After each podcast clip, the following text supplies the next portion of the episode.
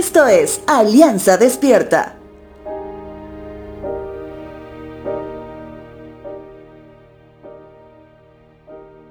El libro del profeta Daniel en el Antiguo Testamento relata a una Judá conquistada por Nabucodonosor alrededor del año 605 a.C.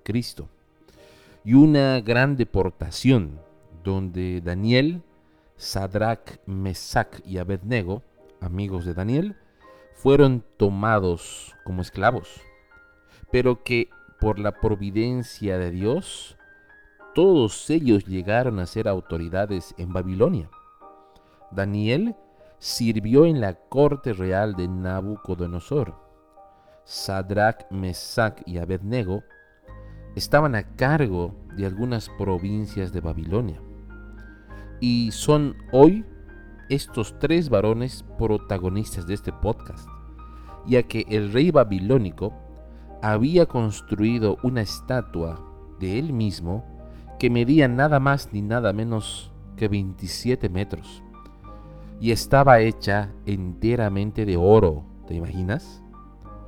Todos debían postrarse ante esa estatua como símbolo de que rendían su honor al rey, haciéndole una especie de dios. Sin embargo, estos tres varones decidieron no ceder sus principios, que están sujetos al único Dios de los cielos. Libro de Daniel capítulo 3 versos 16 al 18 dice lo siguiente. Sadrach, Mesach y Abednego contestaron, Oh Nabucodonosor, no necesitamos defendernos delante de usted. Si nos arrojan al horno ardiente, el Dios a quien servimos es capaz de salvarnos. Él nos rescatará de su poder, su majestad.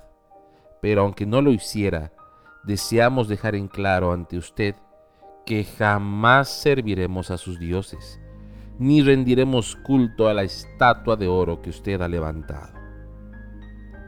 Te pregunto, Sadrach, Mesach y Abednego podían haber pensado que para cuidar sus vidas se postraban ante la estatua para que el rey esté tranquilo y que dentro de ellos sabían que su fe estaba puesta no en la estatua sino en Dios?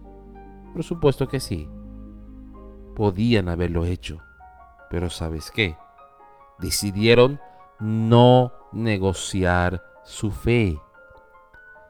Si puedes leer lo que queda del capítulo 3 de Daniel, verás que Dios decide salvarles. Y la obediencia de los tres varones permitió que el rey mismo reconozca que hay un Dios poderoso que está inclusive por encima de él. Recuerda, negociar tus principios de fe, como el congregar, como el leer la palabra, como el de defenderla, debe ser algo que has superado y que reconozcas con firmeza en quien has creído, aquel que te ha salvado y aquel que puede salvarte de cualquier plan del mundo que quiera prosperar sobre tu vida. Lo único que debes hacer es ser fiel.